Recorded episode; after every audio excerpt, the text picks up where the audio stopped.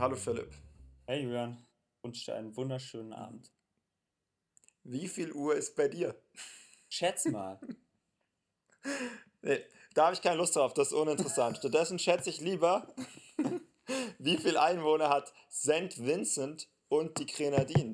Das ist eine gute Frage. Eine wunderschöne- Das habe ich mich schon re Ja. relativ häufig gefragt.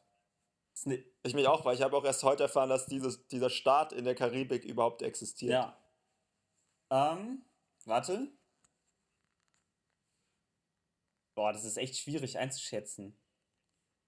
Ja, ist echt schwierig einzuschätzen. Aber deswegen machen wir es ja. Okay, ich habe eine Zahl. ich auch. Ich sag zuerst. Okay. 133.000. Okay, ich sag 75.000. Okay.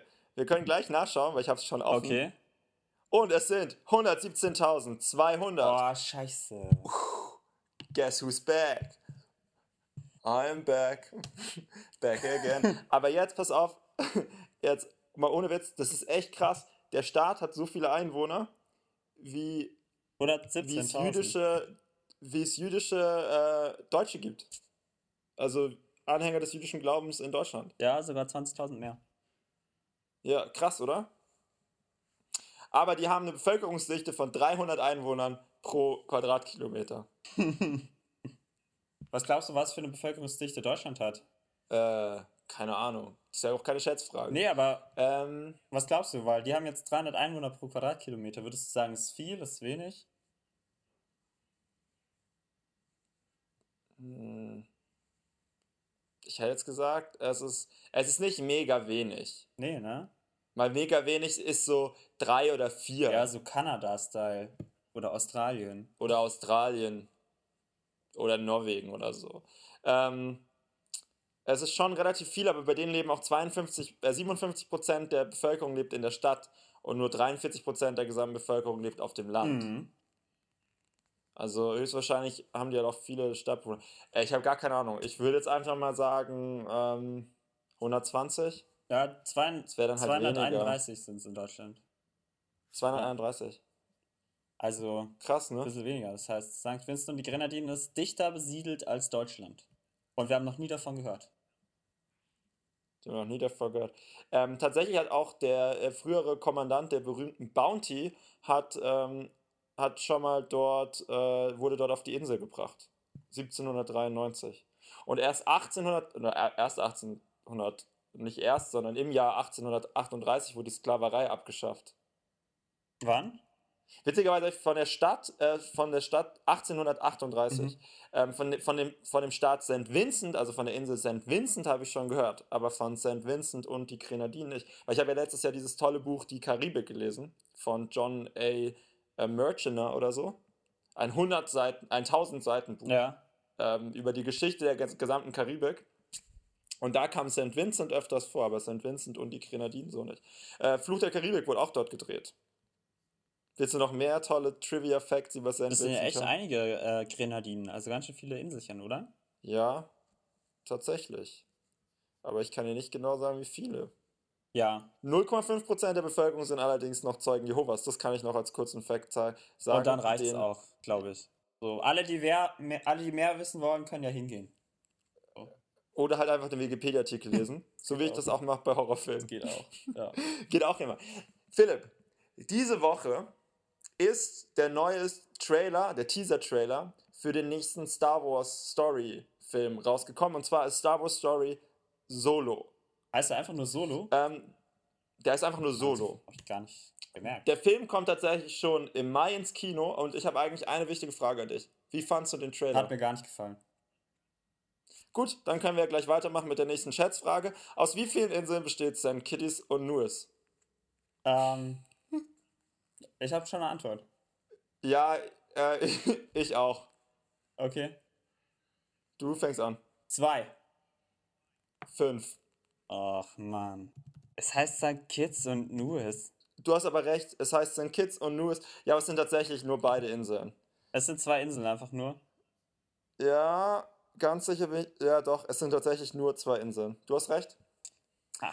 Es war, halt- es war ein bisschen Gamble bei mir. Ich dachte mir, okay, entweder es wird ein Unentschieden, wenn wir beide zwei sagen, oder es sind halt mehr und es ist noch so ein, zwei kleine Inselchen dabei, die dann halt nicht dazu, also die man Ja. namentlich nicht erwähnt hat. Genau, ich habe mich das halt auch gefragt, ob ich jetzt einfach auf dieses Offensichtliche gehe, so. Aber habe mich dann dafür entschieden, zum Glück. Ja, das war ganz gut. Die haben allerdings nur 56.000 Einwohner und eine ähnlich hohe Bevölkerungsdichte wie Deutschland. Okay. Man merkt schon, heute ist totale, totale, ähm, totale Karibik-Folge.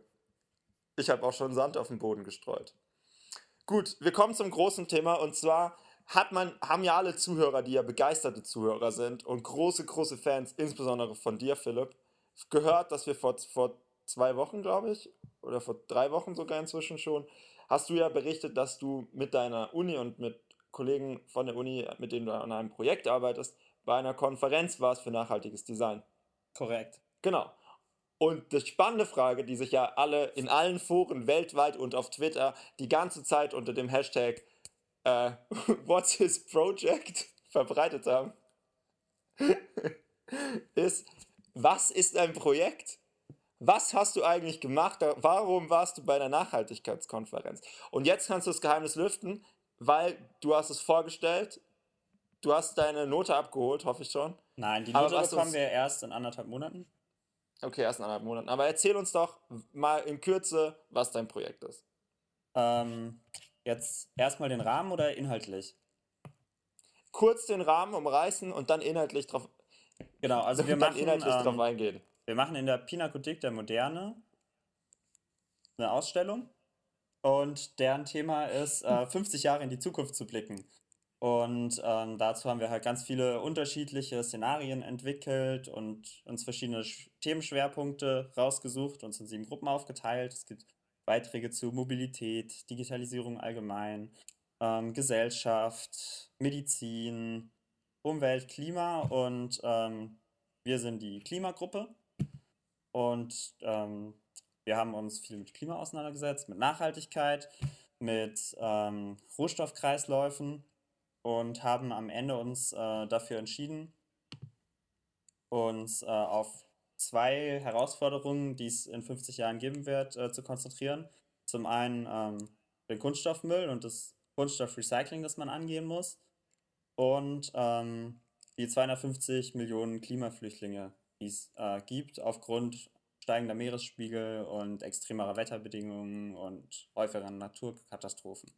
Und ähm, unser Lösungsvorschlag oder ähm, ein Lösungsvorschlag dafür wäre von uns, dass wir ähm, diesen Klimaflüchtlingen eine mobile Behausung zur Verfügung stellen, die sie immer mitnehmen können. Also im Prinzip ein Zelt, aber halt ein äh, Zelt der Zukunft.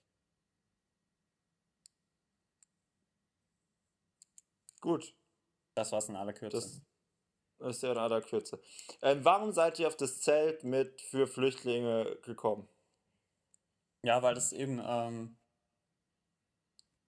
so die Kernherausforderung war, die wir identifiziert haben, dass es diese Flüchtlingsströme geben wird, aufgrund des Klimawandels. Und dann haben wir uns halt überlegt, was könnte man da irgendwie anbieten, was wäre sinnvoll. Wir haben auch irgendwie kurz mal drüber nachgedacht, gedacht, ob äh, man halt irgendwie Flüchtlingscamps an sich irgendwie neu denkt, aber äh, haben uns dann doch für, für dieses singuläre Produkt entschieden. Und ähm, eigentlich war es eine Ebene davor, ging es uns immer um Kunststoff und wir haben ganz viel darüber nachgedacht, was für ein Produkt wir machen könnten, ähm, was eben äh, den Kunststoffmüll angeht.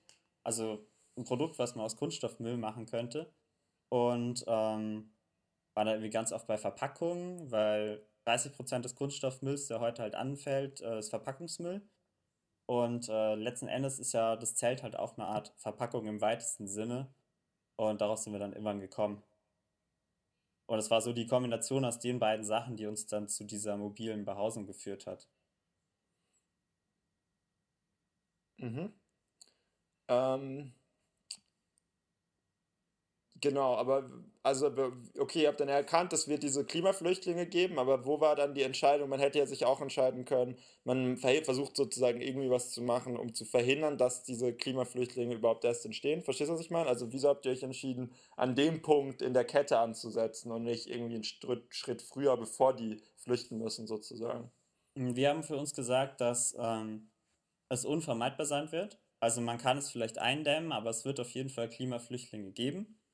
Und wir bieten dieses Produkt an und es gibt eine andere äh, Gruppe, Neuland heißt die. Ähm, die ist genau eben an einem anderen Schritt angesetzt und die geht darauf ein, dass ähm, man äh, quasi Inseln aus, aus Müll baut und ähm, da mit Hilfe von Mikroben, die es in 50 Jahren vielleicht geben wird, äh, dann diesen Müll zersetzt und daraus dann neues Land entstehen lässt. Und äh, zum Beispiel irgendwelche Nildeltas, es gibt noch ein Nildelta, Flussdeltas, ähm, wieder verlandet oder sowas. Kaufen Sie dieses neue Haus mit einem kleinen Nildelta im Garten. oh, Sie haben aber ein schönes Nildelta da. Okay, gut. Also die sind ähm, quasi, die sind quasi äh, an der Stelle, wo man sagt, okay, man ähm, mhm. dämmt die direkten Folgen ein und wir sind an der Stelle so, der Mensch ist jetzt halt schon betroffen davon und? Das lässt sich jetzt auch nicht mehr ändern. Und äh, es gibt aber diese mobilen Behausungen, die äh, dann gleichzeitig halt auch den, den Müll abbauen. Okay, was ist jetzt der Vorteil von eurem Zelt gegenüber jedem anderen Zelt, was es bereits gibt? Was der Vorteil ist? Mhm. Also was, was ist jetzt das Besondere an eurem Zelt? Ähm, es ist besonders leicht, besonders klein und äh, es lässt sich besonders schnell auf- und abbauen, weil man selber gar nichts machen muss. Wie funktioniert das? Und ähm, was auch noch ein Vorteil ist, es besteht ähm, halt tatsächlich nur aus reinem Kunststoff, aus äh, PE oder PP, der über ähm, irgendwelche Zukunftstechniken ähm, noch ein bisschen höherwertiger gestaltet wird und dann halt leistungsfähiger ist als, als heutiger PE oder PP-Kunststoff. Und ähm, der wird dann auch noch mit Polymerelektronik bedruckt und mit der Elektronik kann das Zelt sich ja quasi selber auf- und abbauen. Und okay, also man Teil kann des auch Projekts andere war schon auch steuern. Teil des Projekts war schon auch, dass ihr euch im Prinzip so rein, also dass ihr nicht unbedingt jetzt die Probleme von dann löst mit Sachen, die es jetzt gibt, sondern euch im Prinzip überlegt, so eine Art Vision zu geben, wie können diese Probleme gelöst werden. So, also eben mehr so Science-Fiction-mäßig auch. So ein bisschen. Ja, genau. Klar, auf jeden Fall. Also, ähm, naja, ich kann es jetzt vielleicht irgendwie mal ein bisschen konkreter vorstellen. Ähm, das Zelt heißt Placell. Äh, das ist einfach so eine Zusammenschmelzung aus Plastik und Zell, weil es halt quasi eine Plastikzelle, haben wir immer gesagt, eine Kunststoffzelle. Und ähm, soll eben nur aus einem, einem reinen Kunststoff bestehen und der wird dann in so, in so Bahnen am Fließband ähm, hergestellt. Das ist so eine Membran, die irgendwie mehrschichtig aufgebaut ist und jede Schicht hat halt eine andere Funktion. Also es gibt irgendwie eine Isolationskunststoffschicht, eine Kunststoffschicht mit Energiespeicher, eine Kunststoffschicht mit Elektronik drin, eine Kunststoffschicht, ähm, wo dann irgendwie Beleuchtungselemente angesteuert werden können, eine, wo das Tragwerk drin ist. Und die ist halt trotz allem noch ultra dünn, also dünner als ein Millimeter und wird eben in diesen Bahnen gefertigt und wird dann immer nach 8 Metern abgeschnitten. Man hat immer 4 mal 8 Meter für, für ein Zelt. Und diese Membran, ähm, die faltet man dann, also ist so eine Origami-Struktur. Und unten drunter kommt dann noch ein Boden dran. Und mit Hilfe dieses Origamis kann sich das Zelt halt auf- und zuklappen. Weil ähm, mhm. Origami, da haben wir uns auch so ein bisschen an der Natur als Vorbild orientiert. Es gibt das Buchenblatt, äh, ich weiß nicht, ob du das schon mal gesehen hast, aber wenn es in der Knospe ist, dann ist es halt so ganz klein zusammengefaltet und über osmotischen Druck, der dann in das Blatt ähm, im Blatt erzeugt wird, kann es sich halt so aufhalten und es klappt sich dann so auf und, mhm. und wird dann auch immer länger. Und so ein bisschen so ist es bei uns halt auch, dass man das wirklich ganz klein zusammenfalten kann und dann hat man so eine rucksackgroße Tasche und ähm, holt man es auf den Rucksack raus und aktiviert es und dann zählt, äh, faltet es sich halt auf und dann hat man 8 Quadratmeter Grundfläche und da passen zwei Leute locker rein. Drei hätten auch noch Platz. Und das Zelt, so von der, von der Form her, die Grundform ist halt ein Zwölfeck, also relativ nah am, am Kreis dran. Und vom Volumen her ist es relativ nah an der Halbkugel dran. Also, das sieht ein ähm, bisschen aus wie das äh, von Heimplanet, das Zelt. Ähm, nee. Doch, eigentlich, eigentlich schon. Nee. Doch, von der Grundform schon. Aber Ja, es es sieht eigentlich. und so, aber es sieht schon, wenn von allen Zelten, Philipp sieht schon einfach aus. Es sieht anders aus, aber wenn man jetzt sich Zelte anguckt, oder wenn man jetzt sich vorstellen möchte, wie es in etwa aussieht, sieht schon so aus wie das von Heimplanet. Ähm, vielleicht. Eigentlich nicht, Ist ja keine aber. Kritik. Nee, aber Wir ich finde nicht, dass du recht hast. aber Weil. wieso denn nicht? Es sieht ja nicht aus wie ein klassisches Zelt. Siehst du es gerade? Hast du es vor Augen? Ja, ich sehe es gerade. Ah, okay, also du guckst die, guckst die an, die Ich guck mir das Bild Keynote. davon an, genau. Es ist ja schon Heimplanet und bei euch ist ja auch so, es ist halt anders als ein klassisches Zelt, dass es eben nicht ein spitz zulaufendes Dach ist und eben auch nicht wie so ein muschelförmiges Zelt, sondern es ist ja in, an sich eben ein Halbkreis in beiden Fällen. Eine Halbkugel. Ja. Eine Halbkugel meine ich ja, genau. Und ich finde schon, dass das von der Richtung her ähnlich ist wie das von Heimplanet, auch wenn man sich so die Sachen anguckt, wenn jemand drin sitzt oder so. Ja, von der Richtung her weiß ich, was du meinst. Aber ich finde, dass. Also die Außenstruktur. Wenn man über beides, was ich meine, ist, wenn man über beides ein Tuch drüber legen würde, dann wird es ähnlich aussehen. Verstehst du, was ich meine? Ja, dann wird es ähnlich aussehen. Aber wenn man Ja, beides sieht, aber dann sieht es schon sehr unterschiedlich aus. Ja, wenn man sich die Details anguckt, ja klar. Aber wenn man jetzt 20 Zelte hätte und man müsste die irgendwie gruppieren, dann wird man euers und das von Heimplanet gruppieren. Nee, ich glaube, man würde unseres einzeln stellen. Ja, natürlich, euers ist so besonders, das fällt halt komplett aus allen anderen raus. Das ist ja sowieso. Heimplanet fa- faltet man ja auch nicht. Man faltet ja sonst kein Zelt. Ja. Aber ähm, Planet bläst man ja auf. deswegen meine ich ja, das Das habe ich ja gesagt, es war ziemlich keine schlau. Kritik. Nö, ja so habe ich es auch nicht aufgefasst. Ich habe es nur Genau, irgendwie ich nicht. wollt- Ich fand nicht, dass es so aussieht. Ja, Ja, jedenfalls genau halb, Halbkugel halt. Weil maximaler äh, Rauminhalt bei minimaler Oberfläche. Genau. Eigentlich finde ich, ist es ja fast so, also ich finde, es ähnelt auch so ein bisschen so einer Strandmuschel, weil man kann es halt, ähm, also das Zelt klappt sich halt so auf und dann die Öffnung des Zeltes ist eigentlich einfach, dass sich eine Seite halt wieder zurückfaltet quasi. Und dann ist es ein bisschen wie so, wie so eine Strandmuschel. Also man kann es zum Beispiel auch dann so halb Ja, offen halb stehen offen lassen ist. und dann bietet es, Ja, einfach nur Schatten oder man kann halt irgendwie komplett zumachen oder nur ein Stück aufmachen. Genau. Und wir haben uns irgendwie ähm, recht viel mit diesem ganzen theoretischen Membranaufbau beschäftigt. Es gibt halt schon, ähm, gibt schon so Forschungsprojekte von, von Harvard oder vom MIT, wo sie eben diese äh, Polymerelektronik testen, die, ähm, dann halt auf irgendwelche Kunststoffteile aufdrucken und da dann ähm, eine Ladung ähm, anbringen und, und sich dann halt wirklich dieses Teil plötzlich anfängt zu verformen. Da gibt es ganz witzige Sachen. Da hat, äh, haben die irgendwie so ein, also es war auch so eine flache, ähm, flache Platte, die sich dann auffaltet zu einem Krebs und dann, oder zu einer Krabbe und dann krabbelt die halt so weg. Läuft dann einfach so aus dem Bild raus und sowas. Also da gibt es äh, schon Forschung in die Richtung, aber es funktioniert halt noch nicht so schnell und noch nicht so kompakt. So. Und ähm, so ist es mit relativ vielen Sachen, die wir irgendwie so reingebracht haben, dass es die schon in einer Art gibt, aber ähm, die halt jetzt noch nicht möglich sind und noch nicht rentabel wären. Mhm. Ja. Habt ihr, euch, habt ihr euch auch damit auseinandergesetzt? Dann nee, ich warte, ich habe noch so ein paar andere Fragen zu dem, ähm, zu dem Design.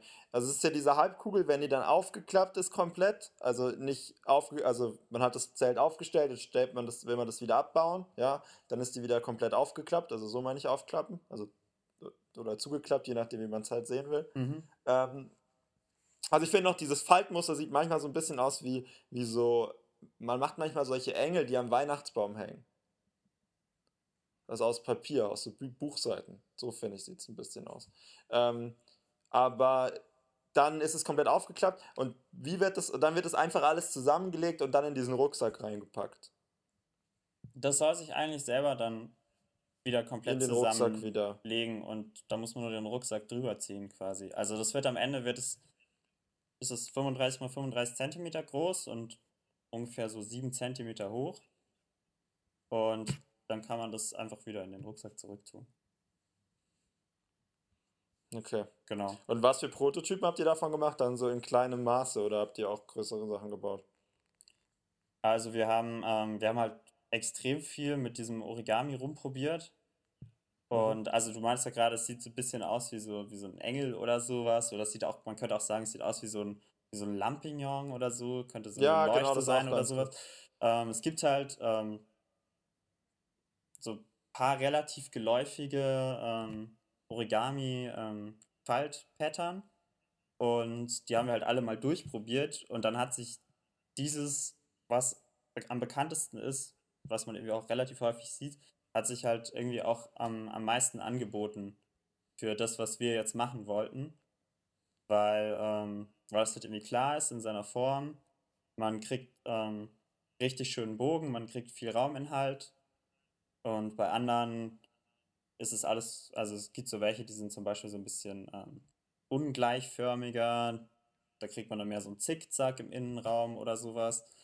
Und ähm, dann haben wir halt ganz viel rumprobiert, wie viele Ecken das Teil überhaupt haben muss. Am Anfang hat es halt irgendwie sechs Ecken, dann hatten wir aber viel zu wenig ähm, Raumhöhe innen. Dann sind wir irgendwie weitergegangen, dann hatten wir irgendwann zwölf Ecken, haben wir mal 14 Ecken probiert.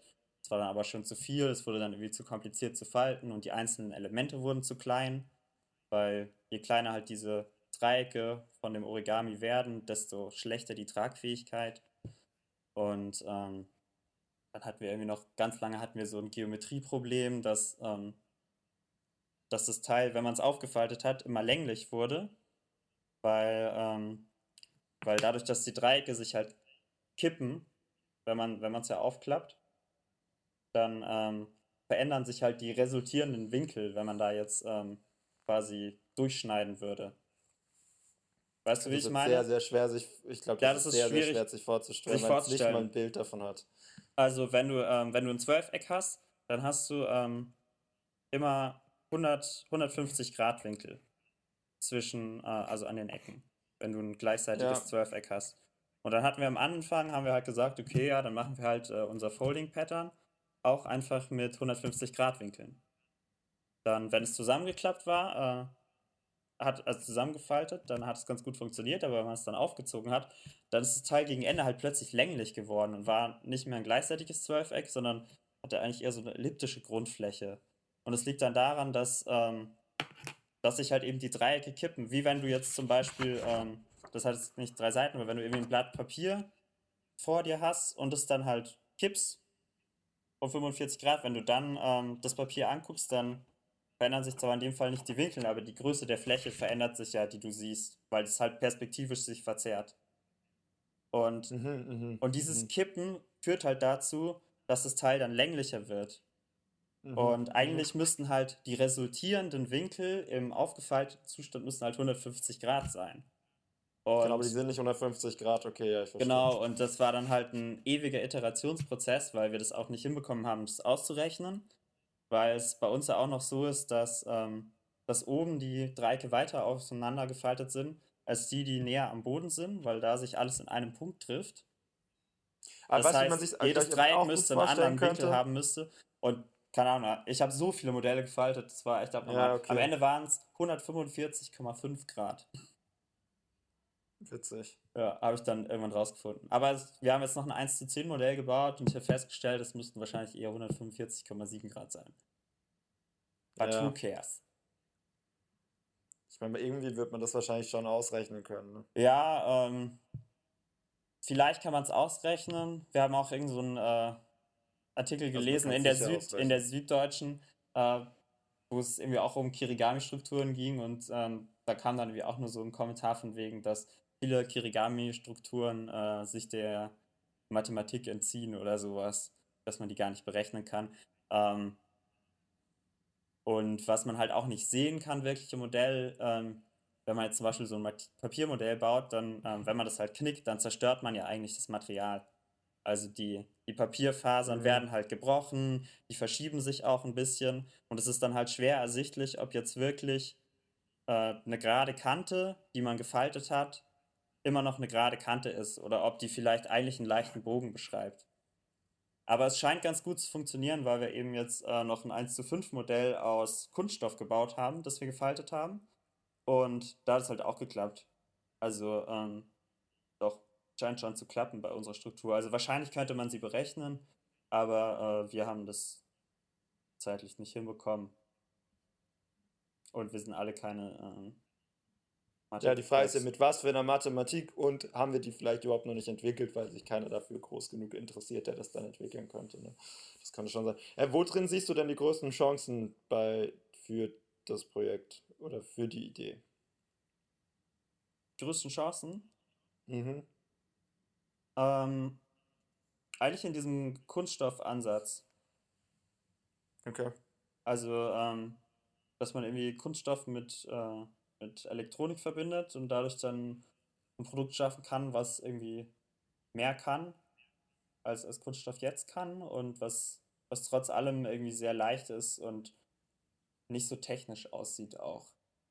Und dass man mhm. halt, ähm, was ja unsere Idee war, diese, ähm, diese Kreislaufführung von unserem Produkt, weswegen wir auch bei dem Eco-Design-Workshop waren, ähm, dass man halt aus dem Verpackungsmüll, den man hat, ähm, dieses, diesen Kunststoff für das Zelt halt fertigen kann und äh, dann das Zelt benutzen kann. Und wenn das Zelt kaputt ist, kann man es irgendwie reparieren. Und wenn das Zelt dann wirklich irgendwann endgültig kaputt ist, dann kann man es halt wieder in seine Einzelteile aufschmelzen und äh, kann es dann recyceln und kann es dann einfach wieder verwenden.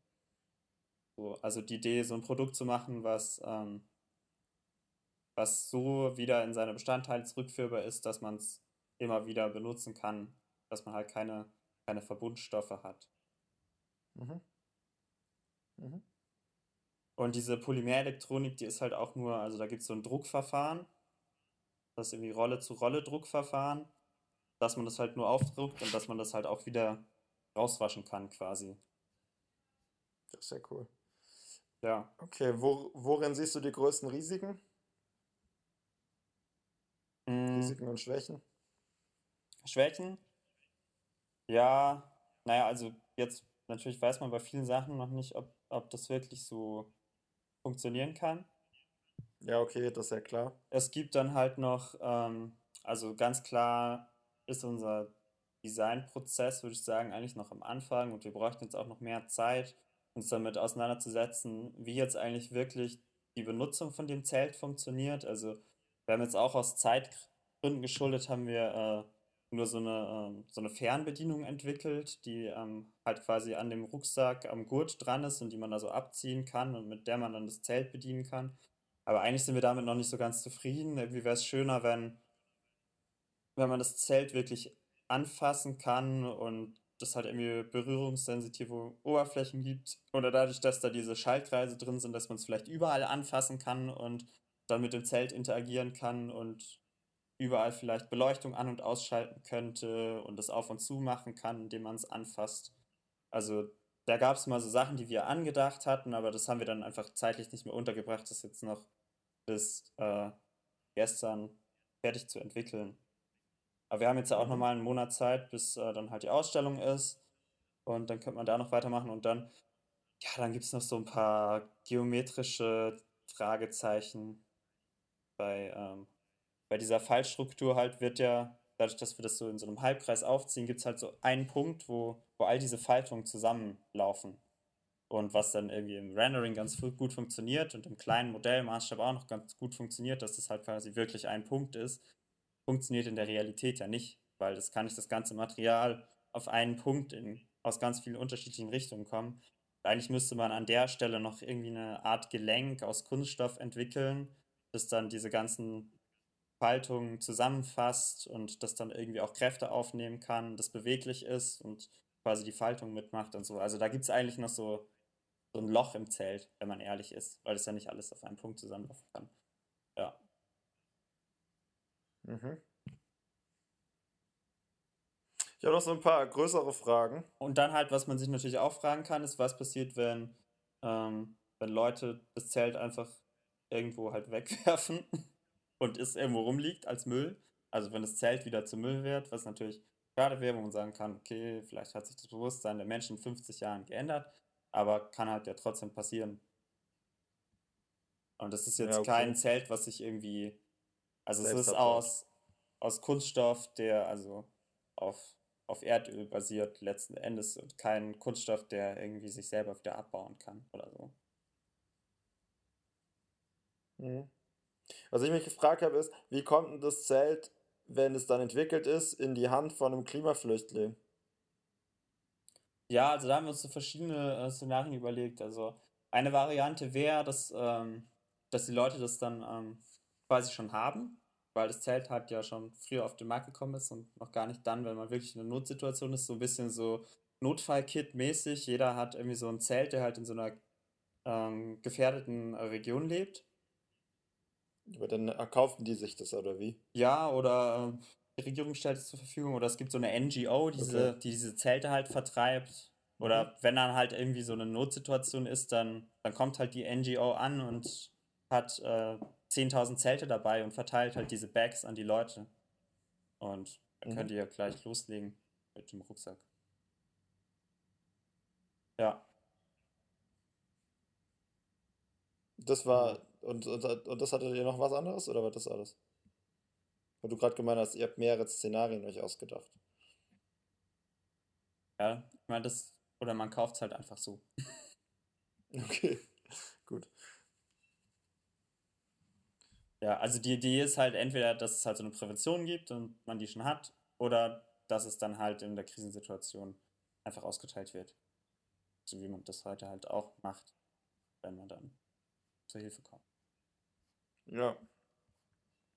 Ähm, und habt ihr euch, also ich finde, was man merkt, ist, dass ihr euch halt richtig, richtig viel Zeit also A, mit diesem Stoff auseinandergesetzt habt und so und halt auch nochmal mega viel Zeit halt in diese ganzen, Unters also in diese Struktur reingesteckt habt, die halt auch einfach mega geil aussieht finde ich.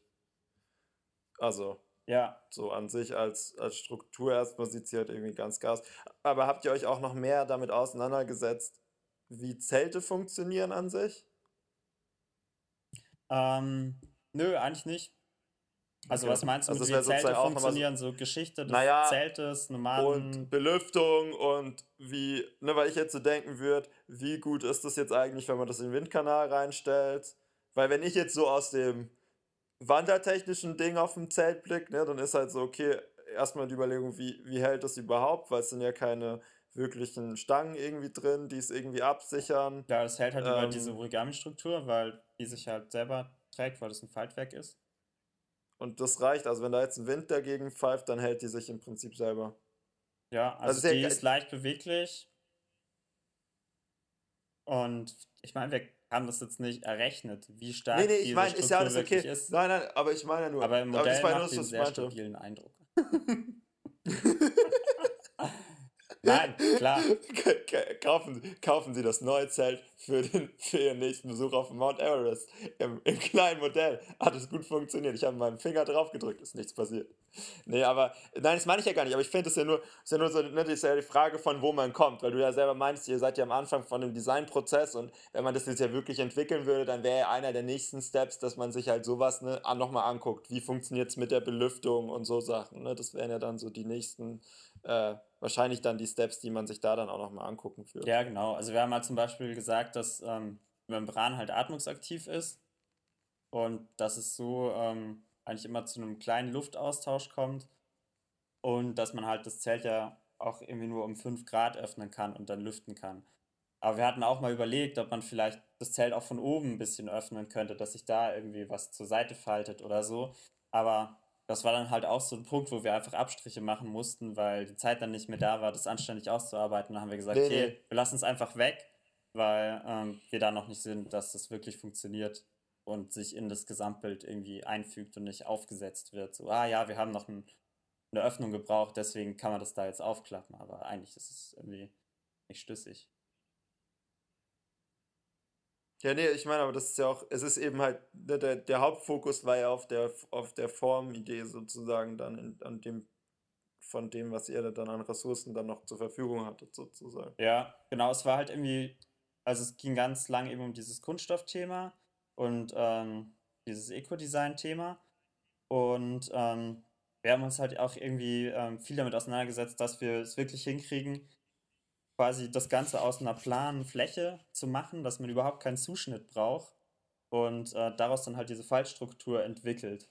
Also, dass man wirklich eigentlich nur ein einziges Teil hat und das bildet halt ja das ganze Tragwerk ab. Und da hat man noch ein zweites Teil und das ist der Boden. Und das ist dann ja eigentlich schon das ganze Zelt. So, und mhm. nicht wie jetzt bei Zelten eigentlich fast immer üblich, dass man halt ein Gestänge hat und dass man dann eine Membran drüber wirft. Und wir wollten das halt quasi alles in eine Ebene bringen, um irgendwie einen möglichst einfachen Fertig Fertigungsprozess zu haben und das ganze Teil möglichst leicht und kompakt zu halten. Und einen relativ unkomplexen Anschein zu erwecken. Obwohl halt dieser Membranaufbau eigentlich schon ziemlich, ziemlich komplex ist, was das dann halt an Funktionen haben soll in der Zukunft. Mhm. Mhm. Ja, war auf jeden Fall ziemlich cool, hat irgendwie mega Spaß gemacht. War irgendwie auch interessant. Also, wir haben dieses, also das Zelt haben wir eigentlich im Januar gemacht. Und die ganzen Monate davor, also Oktober, November und Dezember, haben wir ganz viel Recherche betrieben. Und da gibt es irgendwie halt auch jetzt, also die Präsentation, die wir jetzt gemacht haben, war halt eigentlich nur die Produktvorstellung. Und die Präsentationen davor, da ging es viel mehr noch um Szenarien und um die Recherche, die wir halt betrieben haben, um dahin zu kommen. Und wird eigentlich am Ende wird es dann auch noch so eine Dokumentation geben, wo dann halt nochmal der ganze Prozess so aufgearbeitet ist. Wo man dann auch sieht, dass wir uns ja schon bei relativ vielen Sachen ähm, auch tiefergehende Gedanken gemacht haben. Und das Zelt hat quasi dann am Ende schon sich schlüssig ergibt, aber man hätte natürlich auch was anderes machen können, klar. klar. Das ist ja immer so. Ist ja halt immer so. Irgendwann muss man sich halt entscheiden, was man jetzt macht. Und wir haben uns dann, dann für den Weg entschieden. Um irgendwie, ja, uns war einfach wichtig, irgendwie abzubilden, dass das Kunststoff irgendwie problematischer, problematisches Material ist heute, aber dass das vielleicht in 50 Jahren nicht, nicht unbedingt sein muss. Und dass, äh, dass es jetzt ja schon mit dem Recycling total viele Ansätze gibt, wie man Kunststoff wieder im Kreislauf halten kann.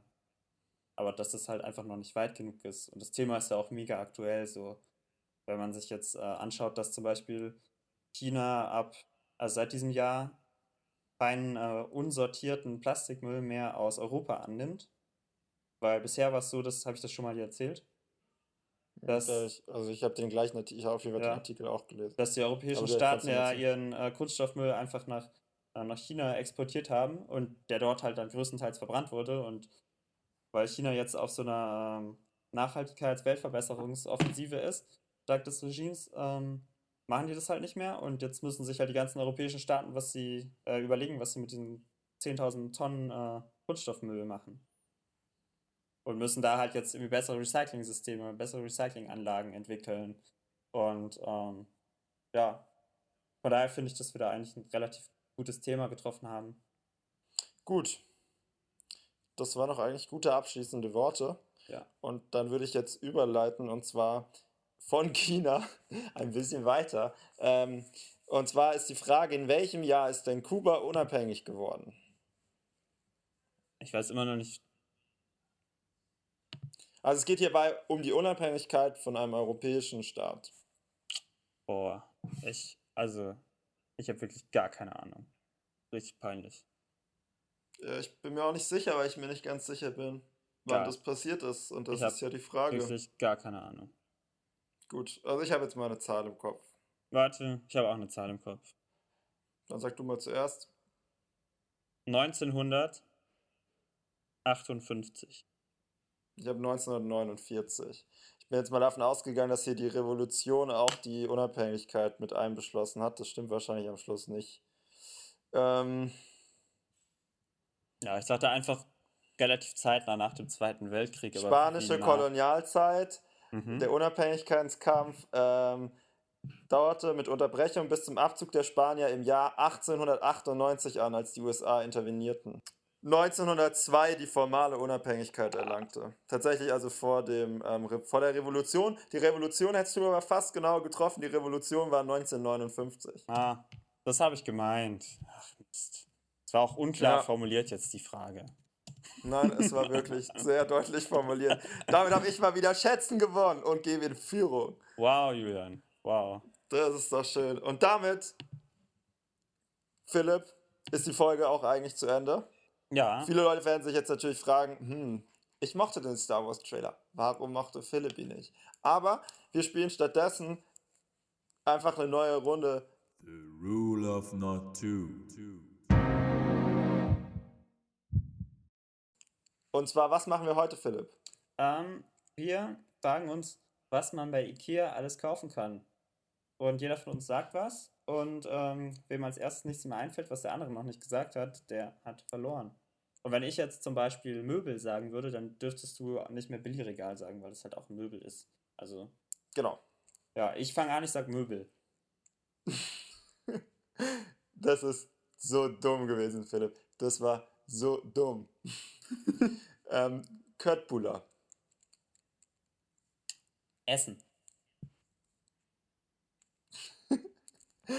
Richtig, richtig, richtig dumm. Kissen. Kissenbezüge. Teppich. Hä? Ähm, Handtücher. Spiegel. Lampenschirme. Kann man Handtücher wirklich bei Ikea kaufen? Ja, okay, man kann so Klar. Handtücher kaufen. Was hast du gesagt? Lampenschirme? Lampenschirme. Glühbirnen. Das ist falsch. Oder? Man, man kann keine Glühbirnen mehr kaufen? Doch, Ich dachte oder? nur noch LED-Lampen. Ich glaube, man kann schon noch die, ähm, diese Energiesparlampen kaufen. Ah, okay. Dann sage ich LED-Lampen.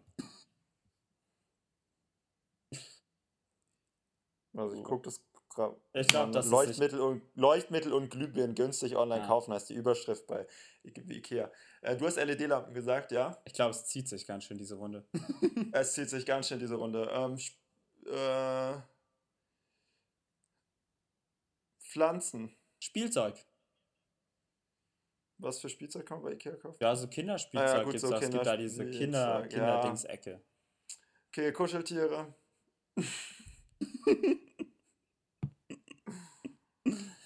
Ähm,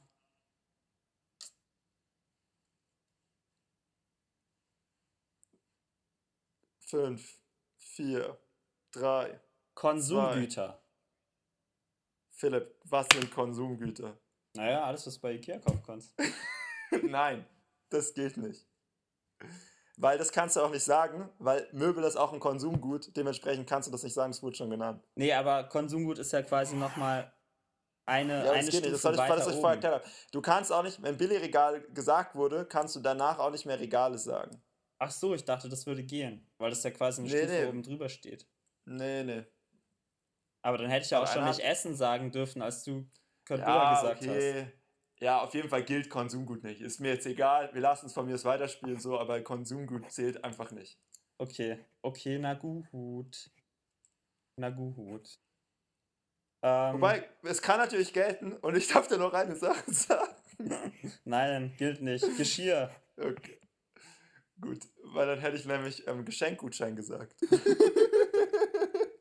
weil es ein Investitionsgut ist und kein Konsumgut. Okay. Ich habe Geschirr gesagt. Ja, habe ich gehört. Aber du musst nicht schon wieder was Neues sagen. Ach, du hast jetzt hab Geschenkgutschein gemacht? Ja. Besteck. Ähm, Wäscheständer, Gläser. Bügelbrett, Tassen. Bilderrahmen, Bilder. Uhr,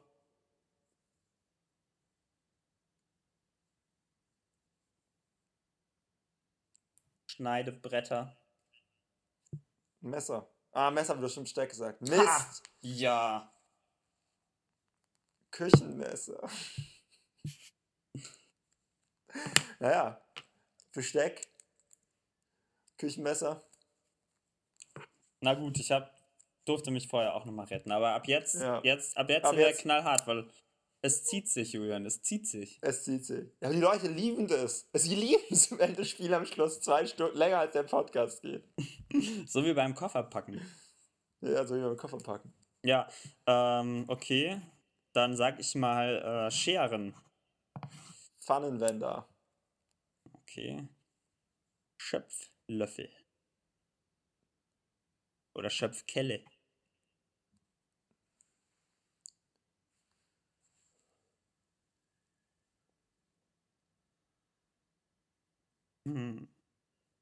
Fernseher. Echt krass. Wusste ich gar nicht. Es gibt diesen Butterdosen. Ikea-Fernseher. Okay. Koffer. Jetzt schlägst du ja richtig zu. Ähm.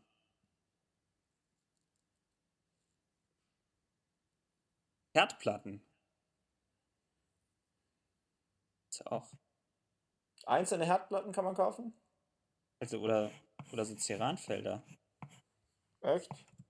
Ja, ich glaube schon. Ja, kann man. Spüle. Ähm, Wasserhähne.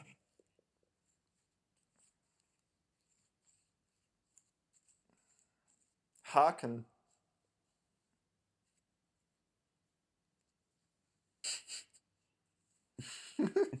es dauert Ah, Ewigkeiten. Mülleimer. Ähm,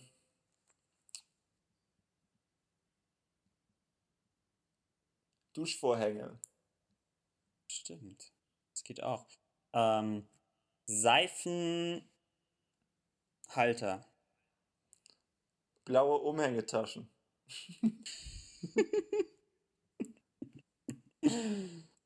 Mm, ähm, Getränke. Ja, okay. Ähm, Vasen.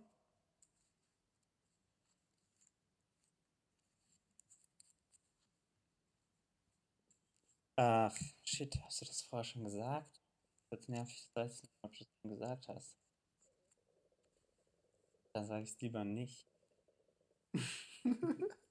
nicht, dass das Spiel endet. Das wäre tragisch, oder?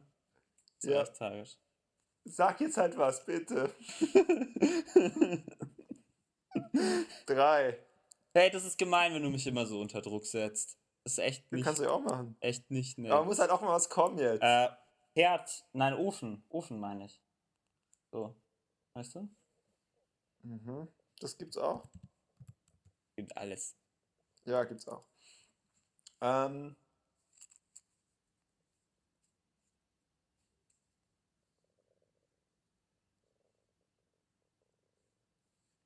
Dübel. Joker vergeben. Naja, egal. Pfannen. Pfannen, hast du gesagt? Ja. Hatten wir irgendwie noch nicht. Ja, ich weiß, aber ich, ich habe es vorher nicht gesagt, weil ich mir nicht ganz sicher war. Töpfe. Topfdeckel. Okay. Ähm, Untersetzer. Hm. Stimmt. Topflappen habe ich vorgesagt, ne? Ich hatte nicht Topfuntersetzer vorgesagt. Da war ich mir nämlich nicht mehr Mhm. sicher, was ich selber gesagt habe. Aber jetzt, wo du Untersetzer sagst. Hast du Topflappen gesagt? Irgendwann vorher. Okay, gut. Dann hast du es schon gesagt. Ähm, dann sage ich jetzt, äh, wie heißt denn das nochmal? Ähm, weiß nicht mehr, wie das heißt. Mir fehlen die Worte. Diese, ähm, weißt du, diese, diese Clipser, mit denen man ähm, so Sachen wieder verschließen kann. So Plastik, Ich- ähm, Ich werde ich werd dir nicht helfen, ein Wort zu finden, Philipp. Das ist nicht der Sinn des Spiels. Clipser. Du, äh, du, du, hast, was? Clipser. Ja, lass ich durchgehen. Ja, komm. Wir wissen, was Clipser, gemeint die ist. heißt. Ja, es ist schon, schon wirklich weiter. Äh, so ein Nagelset. Echt? Ein, Mhm. Einmachgläser. Kann man die kaufen bei Ikea? Ja. Ja, sieht so aus, tatsächlich. Ähm.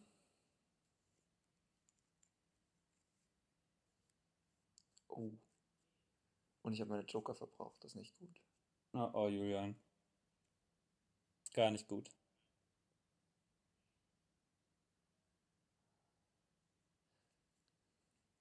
Oh, ich habe noch einen Joker. Blaue Schubkarre. Echt? Ja, man kann die am Eingang kaufen. Man kann die gelbe, die man drinne hatte, und die gelbe Tasche austauschen gegen die blauen Äquivalente. Ja, stimmt, aber du hast doch vorher schon gesagt, dass man blaue Taschen kaufen Nee, kann. blaue Umhängetasche, aber diesmal habe ich gesagt blaue Schubkarre. Diese, diese, diese, diese Ziehkarren. Ach so, das kann man auch kaufen. Mhm. Ähm, ich will jetzt noch nicht meinen Joker vergeben. Mir noch aufbewahren. Wie wär's mit, ähm, wie heißt denn das? Egal, äh, Filzchen. Was? Filzchen, so für unter die Möbel. Was sind. Also, da- dass man die jetzt Filzchen nennen soll. Ey, ich nenne ihm schon mal ein Leben lang Filzchen. Also keine Suchergebnisse. Schon, aber ja, von mir aus. Stimmt schon. Mach dir keine Sorgen. Ja, Wir spielen jetzt schon 10 Minuten lang dieses Spiel. das ist halt echt, echt kacke.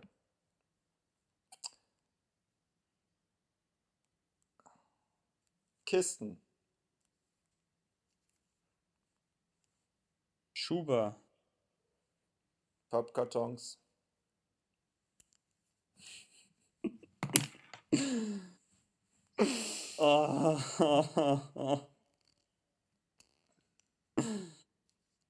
Ach Gott. Ähm.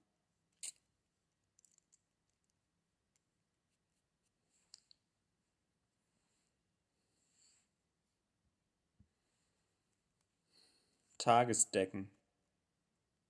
Das habe ich tatsächlich auch gerade überlegt. Aber da dachte ich, ob das schon raus ist eigentlich. Naja, Eigentlich nicht. Wäschekorb.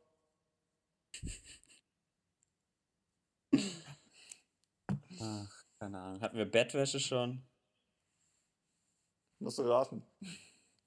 Ja, no, ich sage jetzt halt Bettwäsche. Ja, hatten wir schon. Das hast du, glaube ich, selber gesagt. Gott sei Dank. Also ich könnte es nicht. ich meine, falls es nicht stimmt, kann man uns ja schreiben, dann spielen wir das Spiel nächste Woche weiter. ich, ich, ich, ich hatte, ähm, ich hatte noch überlegt, ob es bei Ikea Schuhspanner, nee, gibt's nicht. Okay, ich, ich war langsam echt auch raus. Es war auch so blöd, weil du hast halt einfach am Anfang Möbel, also zum Glück, sonst wäre es ja noch länger gegangen. ja, Aber vor, Möbel, ich da fällt das halt nicht so gesagt. viel weg. Aber guck mal, wie lange das Spiel ging, obwohl wir das, was Ikea eigentlich verkauft, nicht gesagt haben.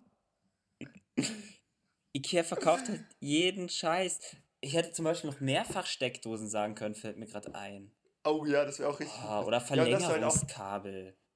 Ja, ja, aber dass du halt auch einfach Essen wegfallen lassen hast, das war halt dann auch noch so. Da ist ja auch noch die Hälfte. Also, die, du hast im Prinzip das ganze Sortiment. Wir haben Pflanzen gesagt, dann konnte man Kakteen und so nicht sagen.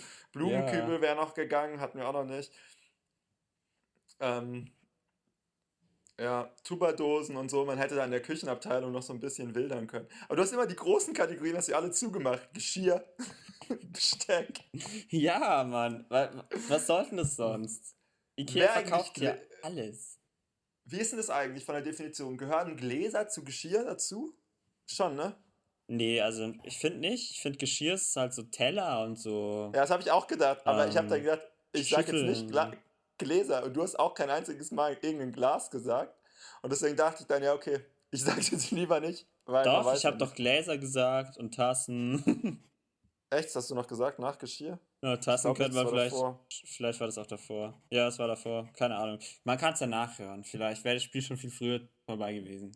Und auch so, hm, verkauft Ikea auch Bleistifte, habe ich dann überlegt. Ja, das habe ich auch die ganze Zeit überlegt. Dann hatte ich noch überlegt, ob die Ikea Family Card, ob man die kaufen muss. Also gibt man dafür Geld aus am Anfang? Kann man das irgendwie noch so? Ja, man muss dann schon irgendwie 5 Euro noch zahlen oder so. Naja, auf jeden Fall ähm, war es wie immer ein Fest, bis auf Rule of Not 2. Und äh, dann bis zum nächsten Mal. Ja, vielleicht können wir nächstes Mal ja dann äh, in aller Kürze drüber reden, wie du den äh, Solo-Trailer fandest. Gut. so, erledigt. Ciao. Ciao. So, das war's fürs Erste. Auf ein Kipferl gibt es nicht bei Instagram, nicht auf Facebook und nicht auf Google+. Ihr könnt jetzt aber auf Twitter auf ein Kipferl folgen oder abonniert doch einfach den Feed. Das ist immerhin besser als nichts. Jetzt ist aber echt mal Schluss hier.